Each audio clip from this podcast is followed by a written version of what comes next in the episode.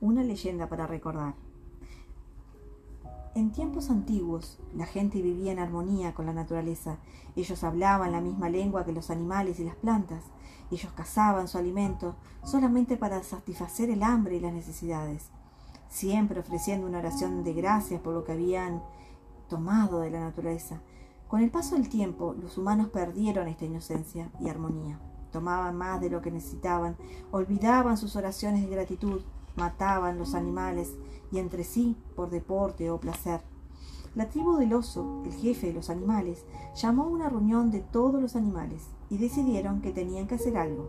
Los osos sugirieron que devolverían los tiros cuando los humanos les disparasen, pero el arco y las flechas requerían de demasiado sacrificio, porque un oso tendría que dar su vida para que su tendón pudiera ser usado para la cuerda del arco. Las garras de los osos eran demasiado largas para tirar un arco. De todas maneras, se enredaría en la cuerda.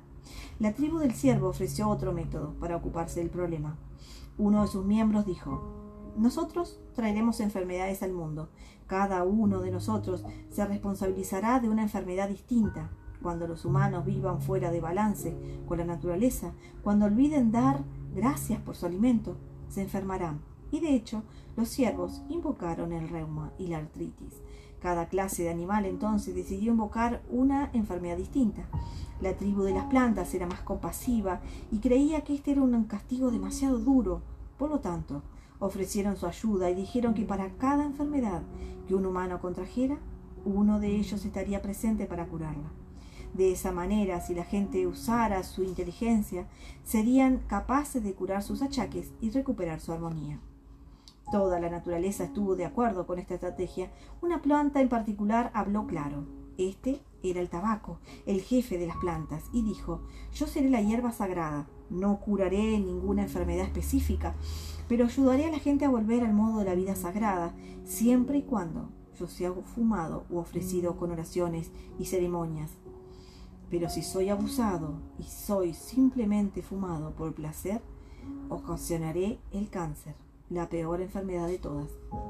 Los amigos cercanos a la tribu de las plantas, la tribu de las rocas y la tribu de los minerales acordaron ayudarlos. Cada mineral tendría un poder espiritual, una vibración sutil que podría ser usada para recobrar la salud perfecta. El rubí, usado como amuleto, sanaría el corazón. La esmeralda sanaría el hígado y los ojos, y así sucesivamente. El jefe de la tribu de los minerales, el cristal de cuarzo, era claro como la luz de la creación. El cuarzo puso sus brazos alrededor de su hermano tabaco y le dijo, yo seré el mineral sagrado. Yo sanaré la mente y ayudaré a los humanos a ver el origen de las enfermedades. Ayudaré a traer sabiduría y claridad en sus sueños y registraré su historia espiritual, incluyendo nuestra reunión de hoy. De modo que en el futuro, si los humanos me miran, pueden ver su origen y la dirección de la armonía. Y así es hoy en día. Leyenda de los indios cheroques de, de Norteamérica. Espero les haya gustado.